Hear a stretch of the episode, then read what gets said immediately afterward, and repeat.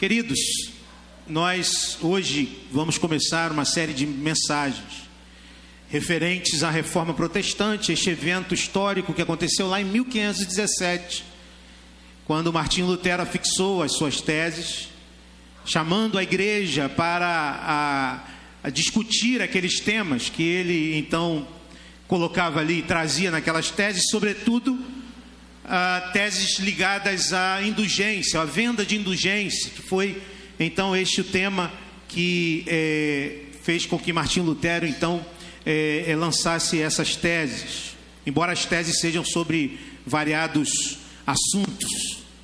Ah, ali começou, se desdobrou um, todo um movimento, um movimento que ah, começou na Alemanha, mas que foi expandido para toda a Europa.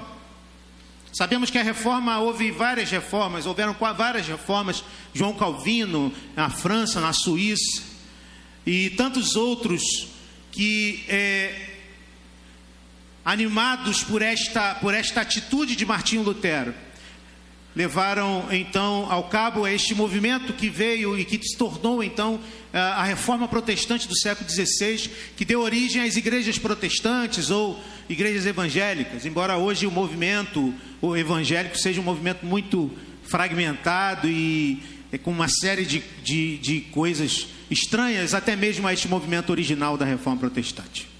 E é, dentro deste, da, da, deste movimento da reforma, ah, nós temos esses fundamentos esses temas fundantes da, da, da, reforma, do movimento da reforma protestante, que nós temos trabalhado é, invariavelmente aqui no nossa, na, nos nossos outubros. Eu consigo, assim, que, que são esses é, temas ou esses fundamentos, só a escritura ou somente a escritura, os termos são em latim, como ficaram conhecidos, mas é, querem dizer ou são traduzidos por isso somente a Escritura, somente Cristo, somente a graça, somente a fé, somente a Deus a glória. São esses cinco pilares da reforma e a gente vai estar então trabalhando cada um deles neste mês. Hoje eu estarei iniciando e durante eh, esses próximos domingos, domingos alguns irmãos lá do seminário, seminaristas, irmãos que estão se preparando para uh, o ministério pastoral, estão estudando teologia, vão estar também aqui eh, sendo conhecidos pela igreja, conhecendo a igreja e trazendo é, uma palavra do Senhor. Eu quero primeiro iniciar esta mensagem contrastando e trazendo para uma reflexão sobre um problema que vivemos dentro do nosso tempo, porque nós queremos nesses domingos trazer esses temas, mas de alguma maneira refletir os problemas que vivemos nos nossos, no nosso século 21 e, e a partir desses temas entender o que o Senhor deseja para nós. E eu quero então contrastar, contrastar o solo escritura e este eh, eh, que nós chamamos hoje de pós-verdade. O que é a pós-verdade? Segundo a Wikipédia, a pós-verdade é um neologismo que descreve a situação na qual, na hora de criar e modelar a opinião pública, os fatos objetivos têm menos influência que os apelos às emoções e às crenças pessoais.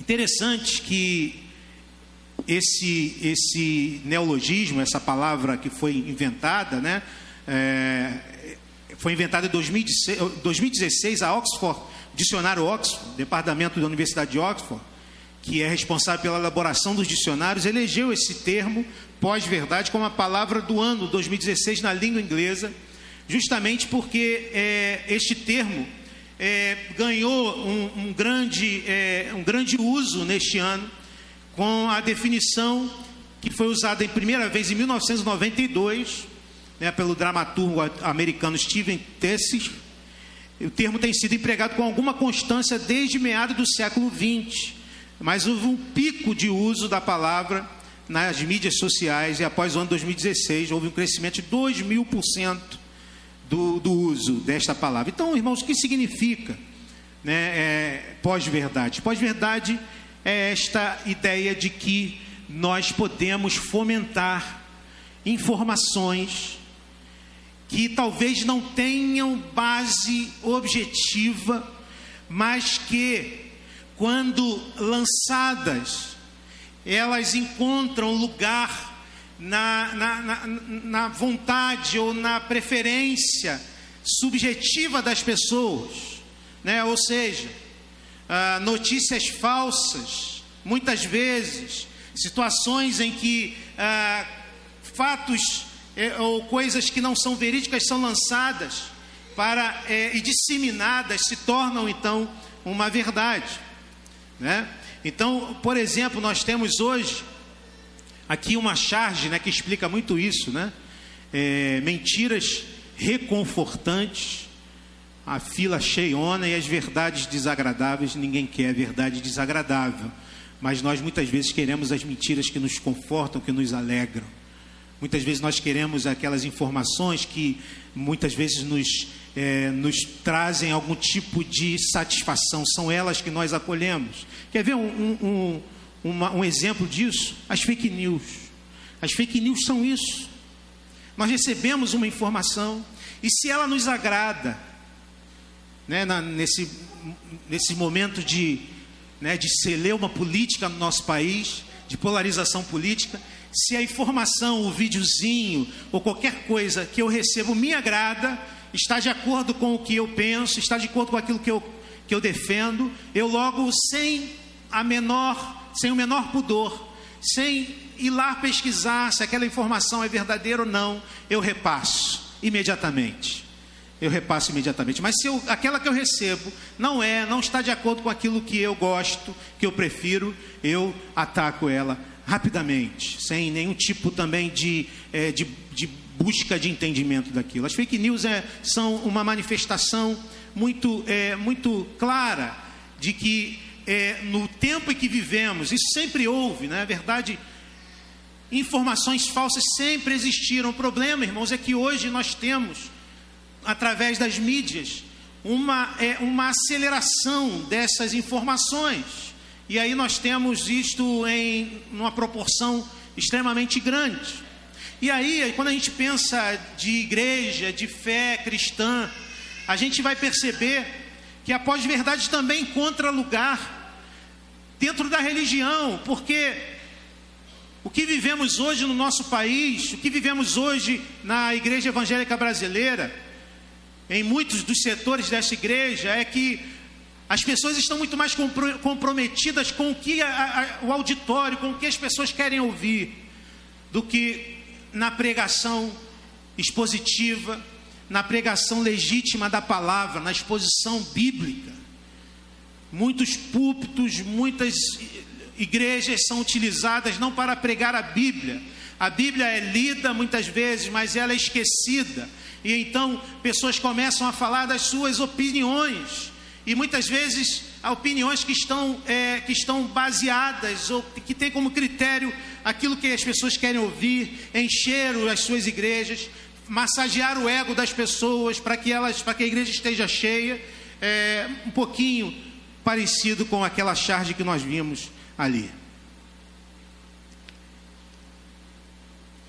Esse tipo de pensamento, irmãos, legitima os traficantes de Jesus. Que expulsam pessoas que têm religião de matriz africana, traficantes de Jesus, você já ouviu falar disso? Esse tipo de ideia legitima assaltantes que oram a oração do Pai Nosso antes de uma ação de roubo. Você sabia que há grupos de assaltantes que antes de irem para um assalto eles oram a oração do Pai Nosso pedindo proteção a Deus. Este tipo de ideia, irmãos, legitima gente que recebe propina e depois reúnem-se de mãos dadas agradecendo a Deus pela prosperidade que Deus tem dado a eles. Os reformadores, irmãos, reafirmaram que a tradição da igreja, que o Papa, que os concílios, e tudo mais deveria estar debaixo de um único critério de verdade, E qual é este critério de verdade? A Escritura, somente a Escritura.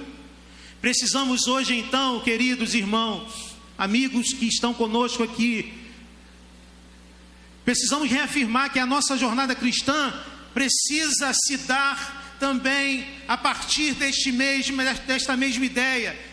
O critério de direção é somente a Escritura. Por isso eu quero, juntamente com você, nesta noite, meditar neste belíssimo texto, da segunda carta que Paulo escreveu a Timóteo, no capítulo 3, versos 14 ao 17. Convido você a abrir aí a sua Bíblia.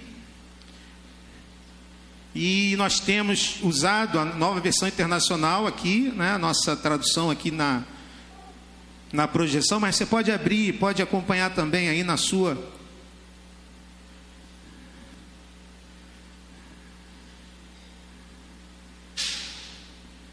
na versão que você tem aí.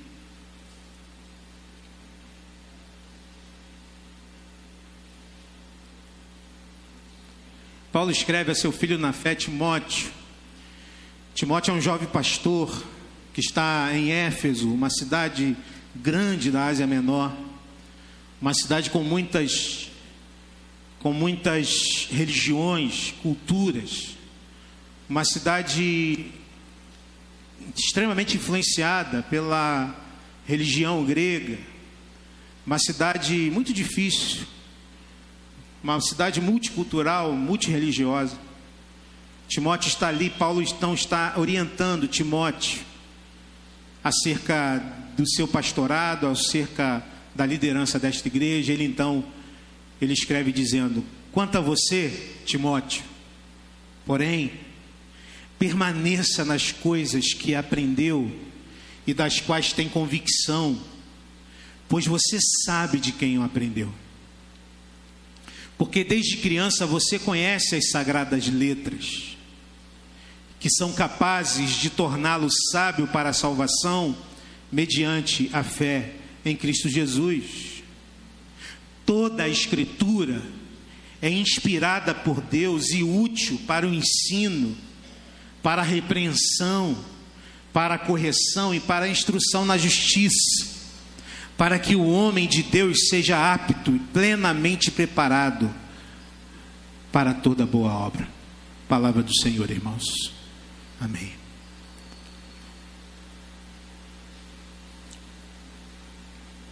Você já se, se sentiu numa situação em que você precisava de alguma coisa e de repente você olha, você não tem aquela coisa que você precisava. Por exemplo, Ricardo, lá naquele aquela viagem lá, o Ricardo não faz isso, que o Ricardo é um, é um camarada bem previdente. Mas o pneu fura, você olha, cadê o macaco? Cadê a chave de roda? Já aconteceu com você? Você não olhou o step, o step está furado. Ou então, como a gente viu agora há pouco, você sai de casa cedo e aí está aquele dia de sol e você sai sem nenhum, com uma blusa bem fresquinha, sem nenhum tipo de proteção para a chuva, porque você olhou para o céu e você viu que o sol tá, tá, tá né, o céu tá limpo, não tem nenhum vestígio de chuva. De repente você percebe que você, o tempo mudou, começou a chover, começou a esfriar e você não tem guarda-chuva, você não tem é, casaco, você não, você está despreparado para enfrentar aquela situação. Muitas vezes nós nos vemos assim, nos vemos nessas situações. Por exemplo, eu estava lendo a história do canivete suíço, teve um canivete suíço hoje na, na, na, na, nossa, no nosso banner do culto da manhã, né, o, servo, o servo útil, o canivete suíço. A história do canivete suíço é interessante, foi feito para o exército suíço, justamente porque o canivete suíço é esse instrumento que tem vários, você tem várias coisas ali que você pode usar ou lançar mão num, num, num canivete pequeno, num objeto pequeno que você pode levar por todo lado, né? Há canivetes que tem, chegam a 90 e poucas é, é, é, ferramentas diferentes. Eu não sei como isso é possível, mas tem lá chave de fenda, abridor, é, até palito de dente eu já vi. palito de dente. Eu já vi no canivete suíço. Ah, o cinema nos mostra heróis, heróis que em situações extremas, eles sempre têm um, um, alguma coisa, 007. Tira do bolso alguma coisa que nós a gente nunca imaginava que ele teria, a gente nunca imaginava que alguém poderia andar com aquilo. Pior, tem aqueles que não tendo as coisas, fazem as coisas se transformarem nas coisas que precisam. Vocês lembram do MacGyver? Lembram os mais. Só, a galera que faz assim é só a galera dos 40 para lá. Né? Do MacGyver. Né? O MacGyver era aquele cara que fazia mágica. Né? Ele pegava qualquer coisa e transformava em qualquer coisa, é claro. Tinha uns que a gente tinha que rir, que não era possível, que era pura ficção. Né? É, enfrentamos, irmãos, na vida enormes dificuldades. O nosso ideal é estarmos preparados para enfrentar. A verdade, irmãos, é que algumas lutas chegam até nós e nós temos então a sensação de que não temos as ferramentas suficientes para lidar com aquilo. Como igreja, nós temos é, os equipa o equipamento que é necessário para a missão que o Senhor nos deu. Nós temos tudo o que necessitamos para enfrentar os perigos da jornada. A Escritura é este, é, é, é este objeto, é este manual que nos ensina a lidar com todas as dificuldades da vida. E a pergunta é esta que temos que nos fazer hoje. Nós temos andado com uma bússola para nos mostrar onde estamos e para onde devemos ir, que é a Escritura. Nós temos andado, irmãos, com um escudo para nos proteger de toda e qualquer dificuldade, que é a Escritura. Será que temos andado com a espada que nos capacita a lutar diante das dificuldades da nossa vida? Nós temos andado com um bisturi que é capaz de abrir o nosso peito e operar os nossos corações quando estamos feridos. Nós temos andado, irmãos, com aquele lenço que é poderoso para secar os nossos olhos. Nós temos andado com aquela lâmpada que nos permite não tropeçar. Paulo está ensinando a seu filho na fé Timóteo que está disponível a ele uma caixa de ferramentas que lhe é suficiente para a missão que, que ele tem diante dele. Portanto, querido irmão, eu quero hoje com você meditar objetivamente nesse texto ah, e pensar nesta a partir deste resumo naquilo que nós vamos aprender isso, aprender hoje. E o resumo é este: você pode dizer junto comigo?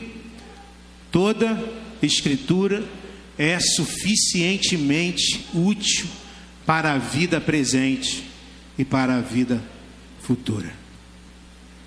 Toda escritura é útil e é suficientemente útil para a vida presente, mas também para a vida futura.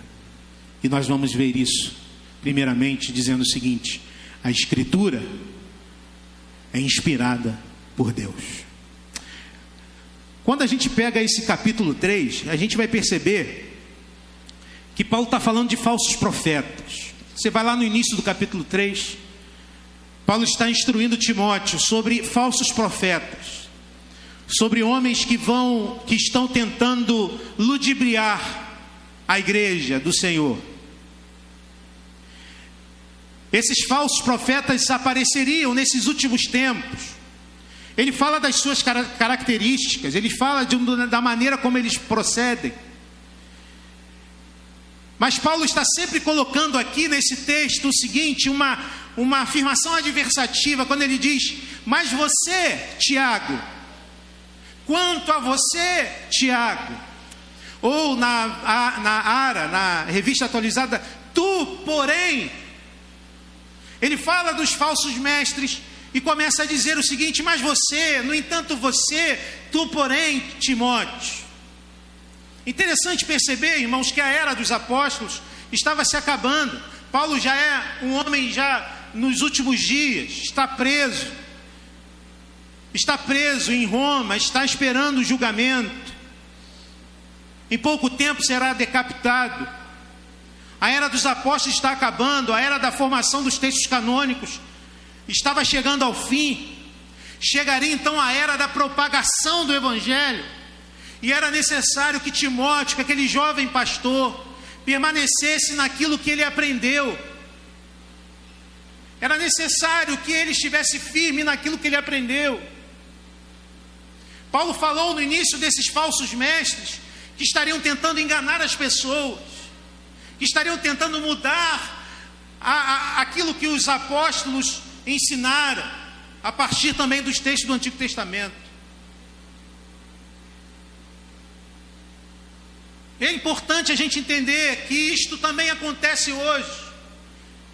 Como falamos, vivemos no tempo da pós-verdade. E não é porque estamos dentro da igreja que nós não podemos ser enganados por aqueles que têm acesso ao púlpito, que não podemos ser enganados por aqueles que têm canais no, YouTube, que não podemos ser enganados. Hoje vivemos um tempo em que tem sido muito mais fácil, recebemos muito mais informações do que aqueles irmãos naquele tempo. Portanto, hoje, como naquele tempo, é necessário que haja um critério firme, para além das questões temporais e circunstanciais, que dê a cada um de nós esta certeza. Timóteo deveria ter condições de provar aquilo em que crê e confia, e ele tem o que necessita. O que ele tem, aquilo que ele necessita é a palavra do Senhor, é a Escritura, a simplicidade e a suficiência das sagradas letras. Irmãos, essa tem sido a tentação da igreja ao longo da história. Achar que as Escrituras não bastam, achar que nós precisamos de mais coisas achar que precisamos de algo além disso. Nós já falamos aqui que nós vivemos o tempo da, da, da desconstrução. Nas redes sociais, o que faz mais sucesso são as polêmicas e as novidades. No entanto, as Escrituras são esta, esta obra simples e antiga e verdadeira do Senhor. Os medievais vão tentar adicionar a tradição da igreja vão tentar adicionar as palavras dos concílios, como nós vimos ali Lutero falando, vão tentar adicionar as opiniões papais, com a infalibilidade papal, da palavra do Papa. Os evangélicos contemporâneos tentam enxertar uma série de coisas, atividades e programações, danças litúrgicas, penduricalhos diversos, para entreter as pessoas, para chamar a atenção das pessoas, mas não percebem que com isso se afastam da verdade do Evangelho. Paulo está dizendo a Timóteo: quanto a você, porém, Timóteo, permaneça nas coisas que aprendeu, é o que diz o texto.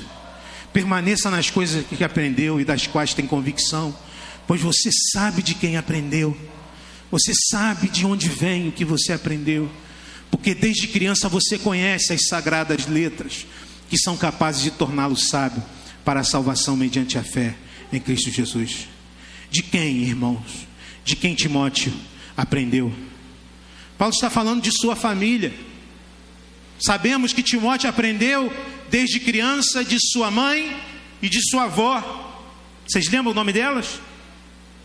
Hum? Eunice, Eunice Lloyd, mãe e avó de Timóteo. Ele aprendeu dessas mulheres.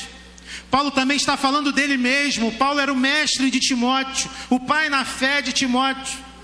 Mas nós percebemos aqui que toda essa influência tem como base as sagradas escrituras. E quando Paulo fala das escrituras, ele está falando, obviamente, do Antigo Testamento ou da Torá. É importante ele entender isso. O cânon bíblico ainda não está formado, vai se formar lá para o quarto século da era cristã. o que a igreja tem nas mãos aqui é a Torá, são os textos do Antigo Testamento, mas também já circulam textos dos apóstolos, que já são reconhecidos como palavra inspirada do Senhor, que neste momento os próprios textos, os próprios textos de Paulo, como Pedro vai, vai falar na sua própria carta e chamar de escritura.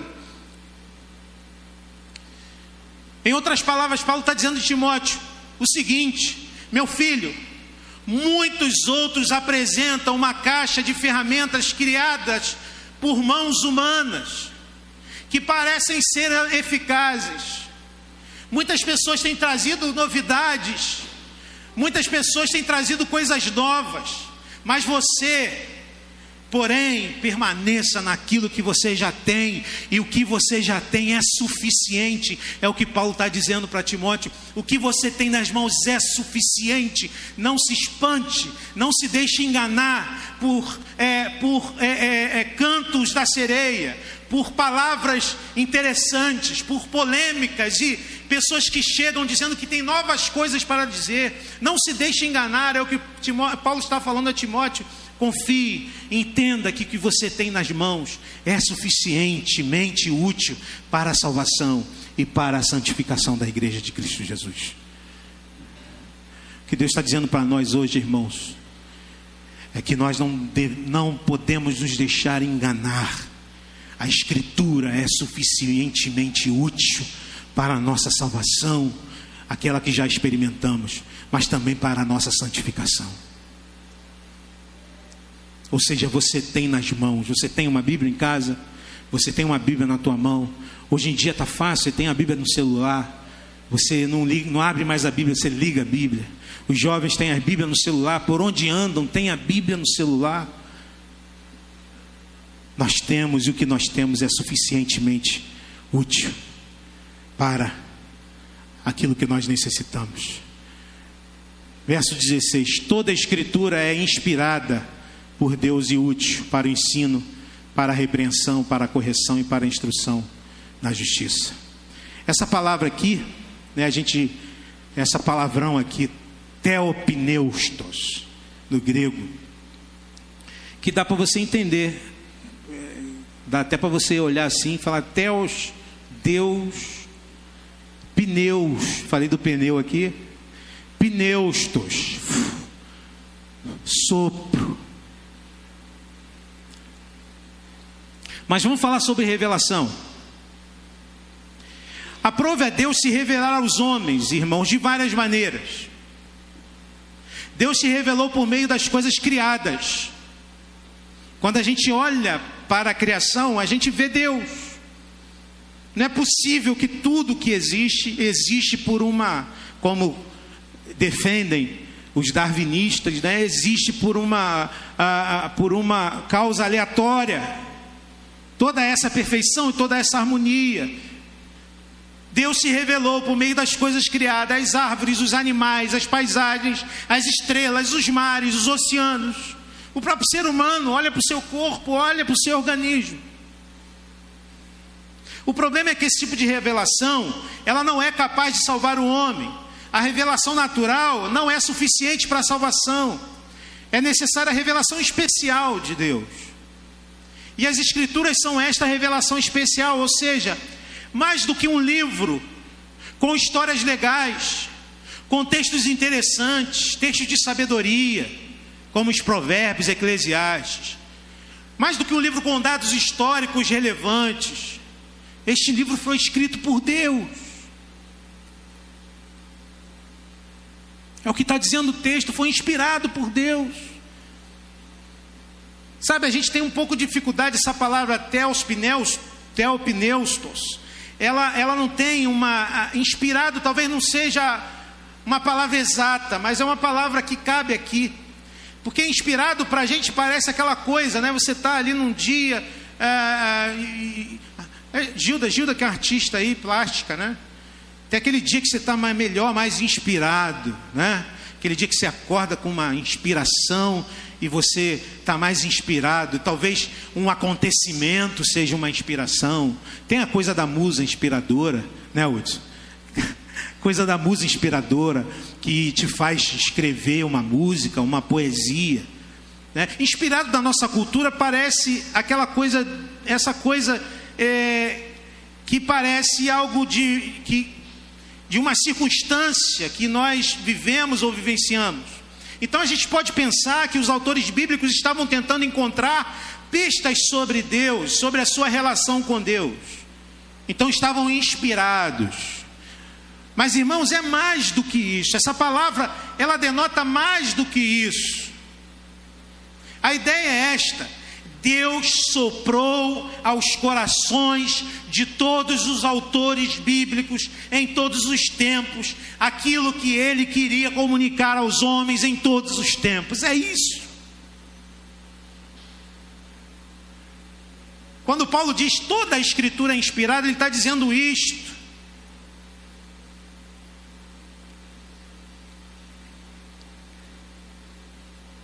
É mais que um livro religioso, é mais que experiências contingentes, é a palavra de Deus, perfeita, que foi soprada por Deus na existência humana.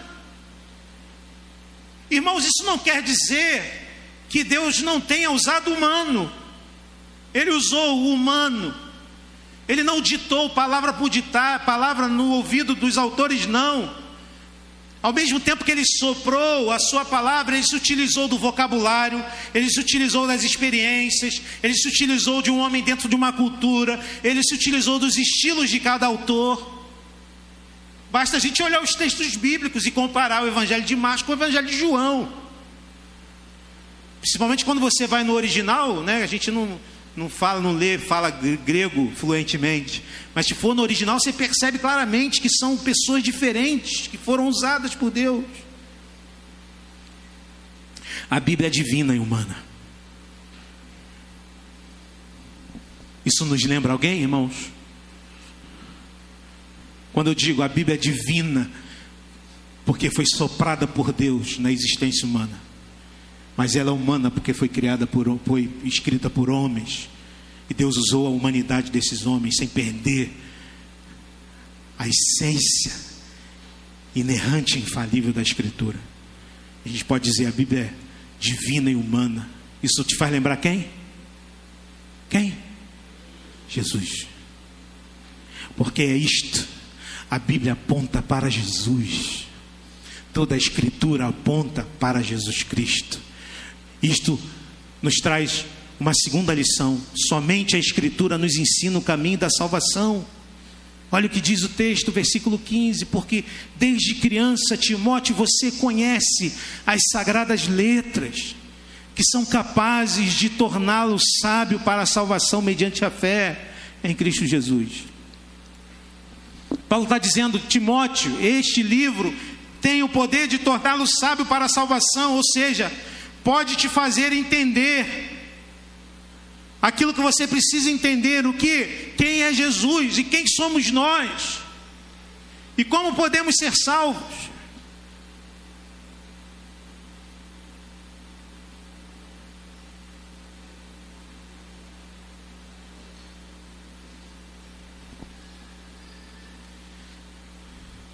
A Escritura a Escritura nos ensina quem nós somos, irmãos. Ela ensina porque nós temos tantas inquietações da nossa alma.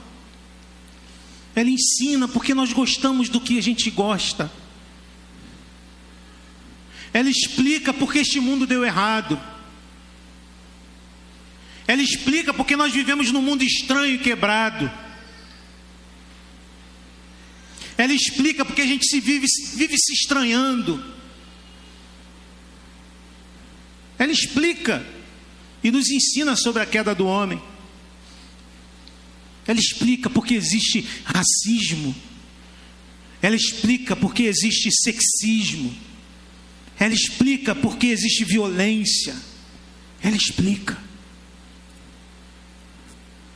A Bíblia explica o problema do mundo, explica que não somos somente vítimas de tudo isso, mas que nós somos parte desse problema que nós nos rebelamos contra o nosso Criador e por isso vivemos as consequências disso.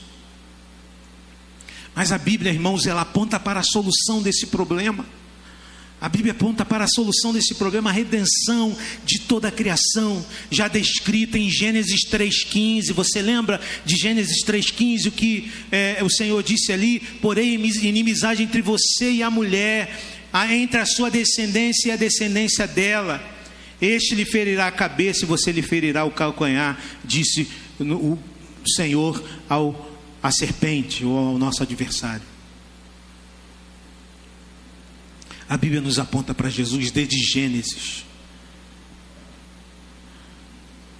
nos mostra a fé como caminho para recebermos o dom de Deus, para recebermos ah, ah, ah, isto pela palavra. Por isso que o texto diz que ela é capaz de nos dar entendimento para a salvação, não somente entendimento para a salvação, mas também a confiança e a perseverança, porque a palavra de Deus é suficiente também para a santificação do crente. Somente a Escritura, irmão, somente a Escritura trará de forma autoritativa e sem erro sobre o que nós somos, qual a solução para o nosso problema e qual é o plano da redenção do Senhor.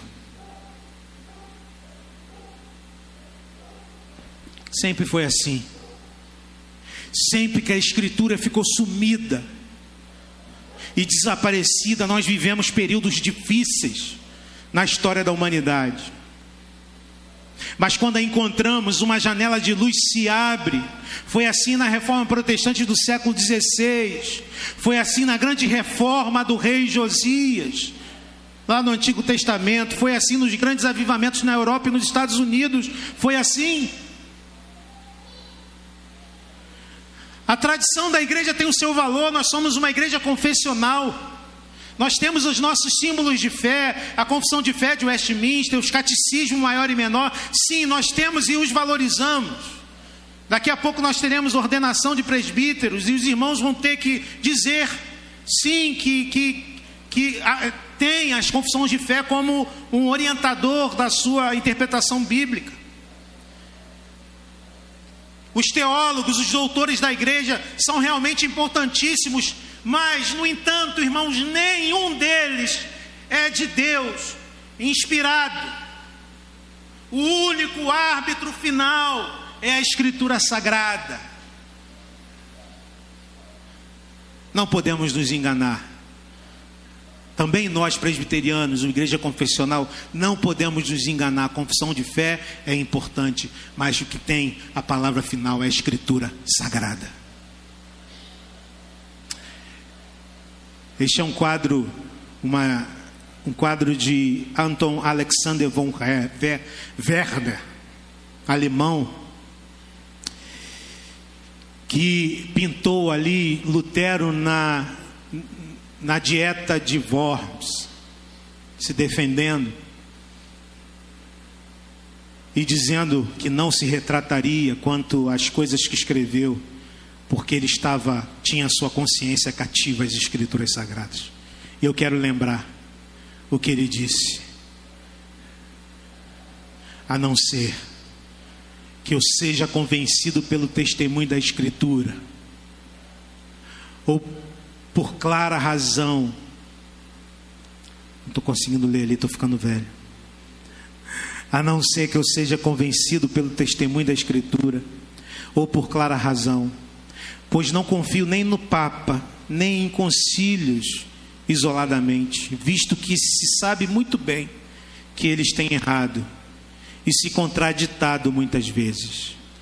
Estou preso às Escrituras que citei e a minha consciência é cativa à palavra de Deus. Quando o livro sagrado é colocado no centro da nossa vida, temos vida acontecendo e florescendo, porque é capaz de tornar pessoas sábias para a salvação.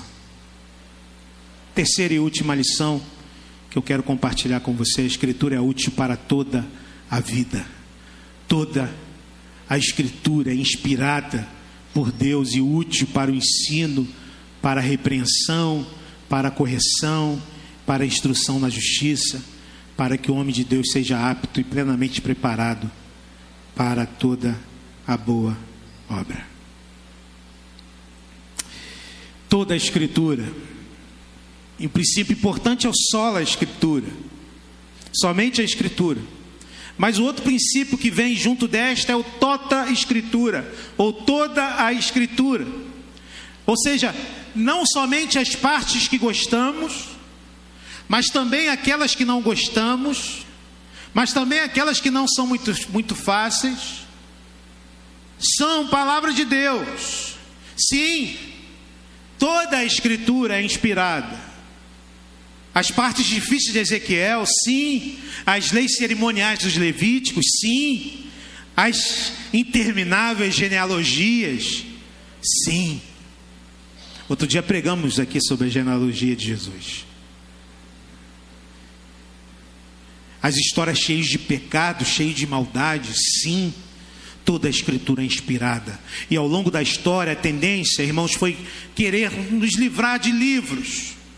Mas nós fazemos assim quando rejeitamos alguns textos. Eu também tenho livros favoritos. Também tenho. Dentre os evangelhos, eu gosto mais do Evangelho de Lucas. E você? Você tem o seu favorito? Os Salmos é quase que unanimidade, né? Salmos falam de sentimento humano. E talvez por isso a gente sempre sempre você sempre lê um salmo e sempre se vê ali nas palavras do salmista. Você tem também os seus preferidos. Eu gosto de Eclesiastes, os irmãos já sabem disso. Mas eu preciso ler os provérbios de Salomão também. E o cântico dos cânticos, pastor? Nossa, eu tenho medo de ler, é tão erótico. Né? Você fica com medo de ler e tem parte ali que é realmente erótica mesmo. Fala de um amor entre um homem e uma mulher. E, compara, e a igreja compara esse amor ao amor de Jesus à sua igreja. Mas é palavra de Deus inspirada. Né? Outra coisa, se tudo que você recebe de, das escrituras é somente o que você recebe na igreja, a sua dieta é muito restrita e você pode ficar desnutrido. Irmãos, a escrituras deve estar ligada à nossa vida toda, ao nosso cotidiano. Veja, é útil para o ensino, para a repreensão, para a correção, para a instrução na justiça. Paulo busca cobrir todas as possibilidades da vida. É interessante perceber isto que Paulo diz que a escritura é inspirada por Deus e útil para o ensino. Essa palavra aqui de dascalia significa instrução didática preventiva. Muitas vezes nós precisamos ler a palavra para lidar com situações que ainda não vivemos.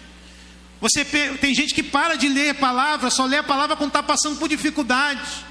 Aí vai lá para a Bíblia, começa a passar por problema, vai lá para a Bíblia todo dia. Ah, Senhor, quero ler a tua palavra, porque eu não quero sofrer. Ah, Senhor, me ajuda, deixa eu ir para a Bíblia. E quando está tudo bem, esquece. Mas o que Paulo está dizendo é o seguinte: este ensino aqui é essa instrução didática preventiva.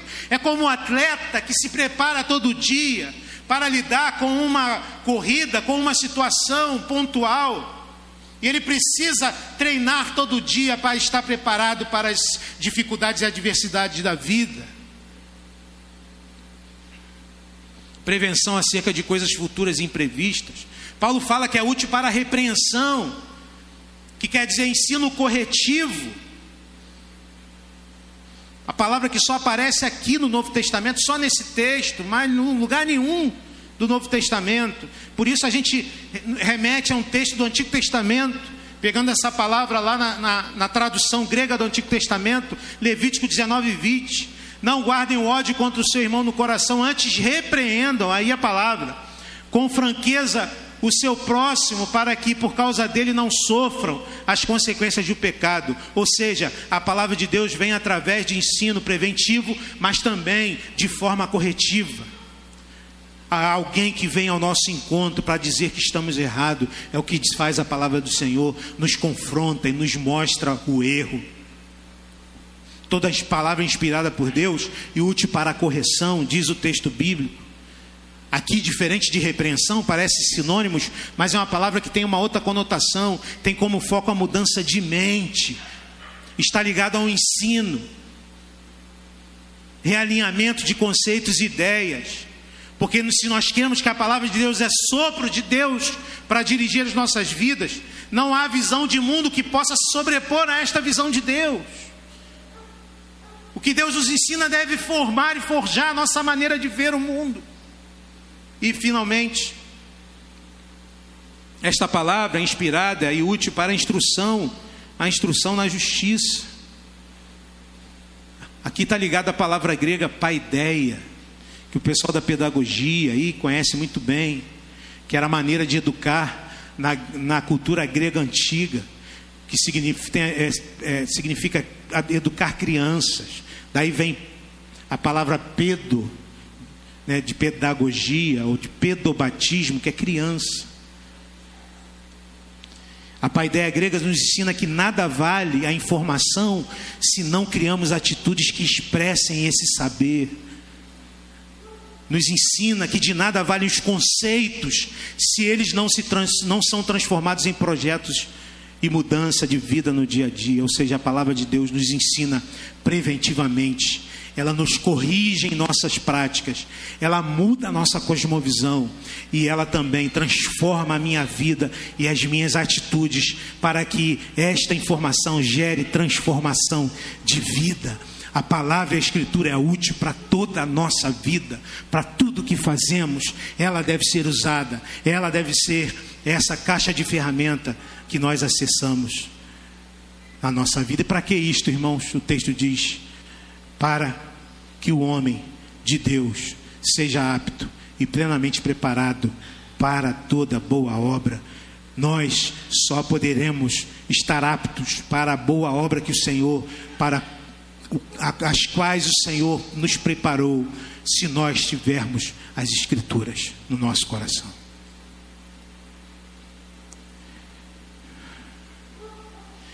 Eu quero trazer um exemplo histórico para a gente terminar.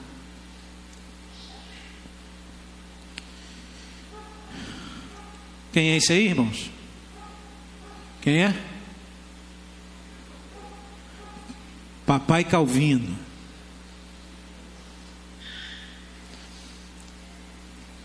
Ó, respeito, gente. Papai Calvino, você tem que chamar assim.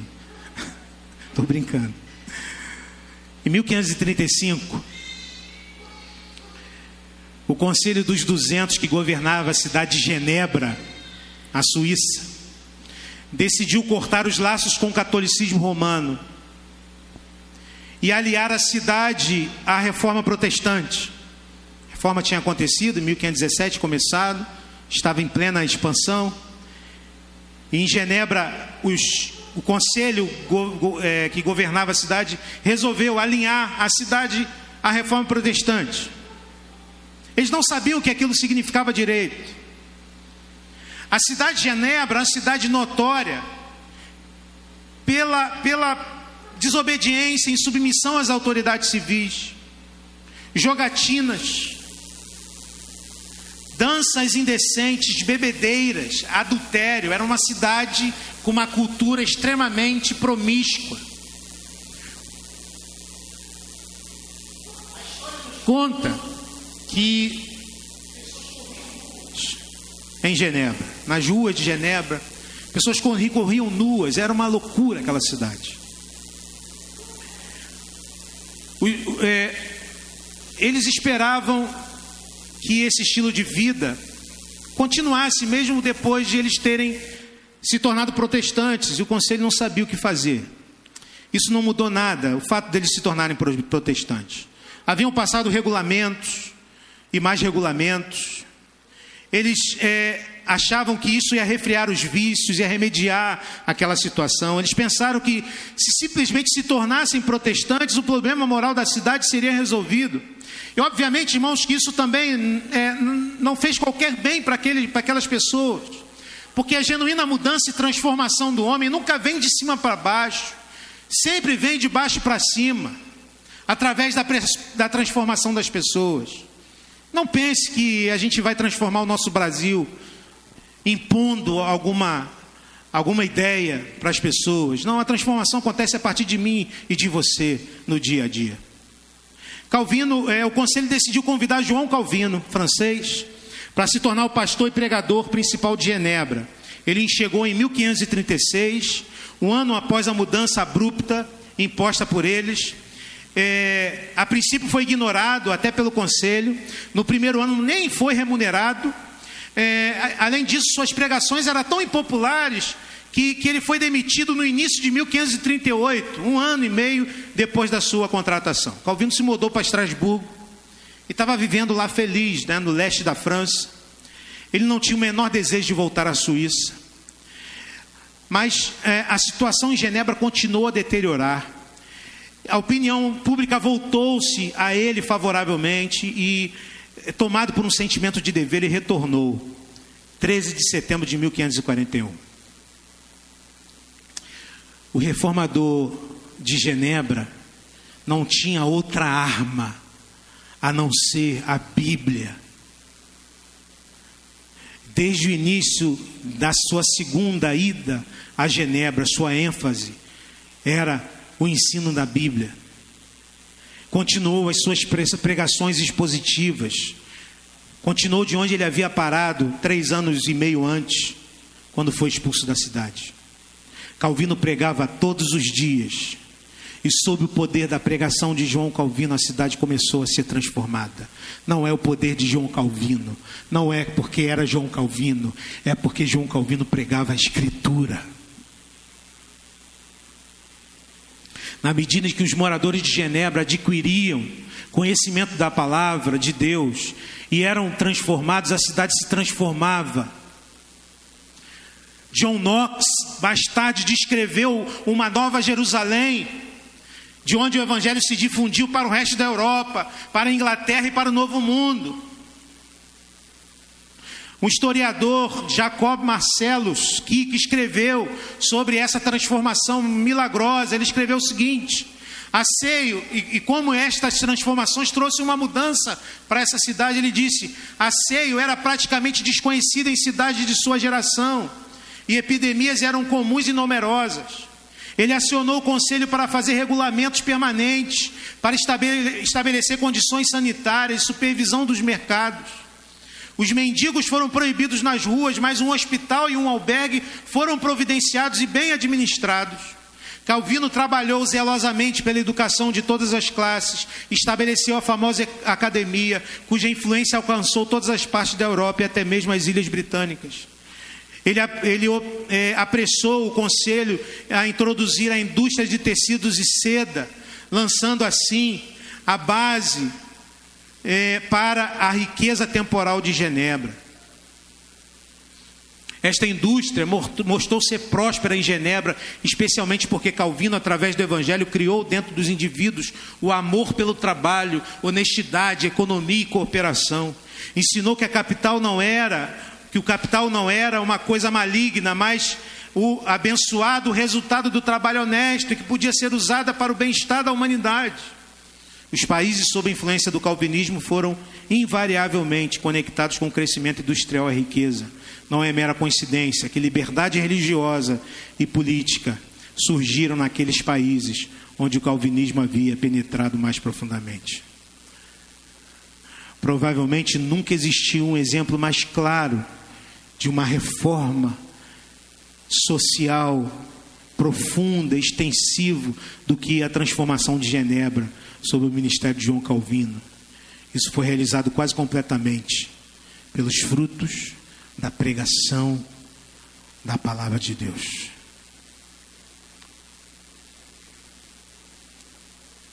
Por que, que a Bíblia, irmãos, é capaz de fazer isto?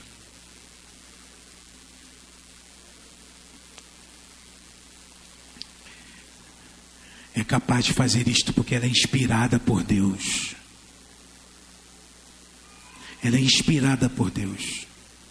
Isto é, é a própria palavra de Deus e, portanto, carrega em si mesma a autoridade e o próprio poder de Deus. Sim, é útil também, é útil para o ensino, para a repreensão, para a correção, para a educação e instrução na justiça, a fim de que o homem de Deus seja perfeito, perfeitamente habilitado para toda a boa obra.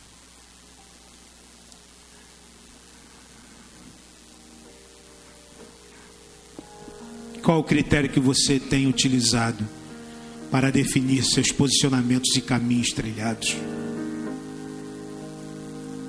É a pergunta que eu quero fazer para você. Qual o critério dos seus posicionamentos? Qual o critério dos caminhos que você tem trilhado? Cuidado com a pós-verdade, cuidado com as ideologias. Apegue-se à Escritura Sagrada as sagradas letras, ela é suficientemente útil para a salvação e para a santificação. Qual tem sido o critério? As mídias sociais, as redes sociais. É isso que tem enchido o seu coração? Ou é a Escritura Sagrada? Ou é esta ferramenta que é útil, que é definitivamente útil para a sua santificação e salvação? Enquanto igreja, cremos no poder da pregação da palavra para a salvação do pecador. Cremos que a palavra é suficientemente poderosa para a salvação do pecador? Ou precisamos de mais alguma coisa, irmãos? Ou precisamos de penduricalhos? Pergunta 3. Quais transformações os ensinos bíblicos têm gerado em sua vida? Quais transformações os ensinos da Escritura tem gerado na sua vida. O que isso muda em você como pai, como marido, o que isto muda em você como esposa, como mãe, o que isto muda em você como filho, o que isto muda em você como profissional. Quais transformações a Escritura, a Bíblia, tem trazido à sua vida? É a pergunta que a gente precisa se fazer nesta noite. Que Deus nos abençoe, que Deus nos ajude, que Deus nos dê esta convicção que nós falamos lá no início da nossa mensagem. Esta convicção esteja no nosso coração, na nossa alma. Toda a Escritura é suficientemente útil para a vida presente e para a vida futura. Que Deus nos abençoe. Amém.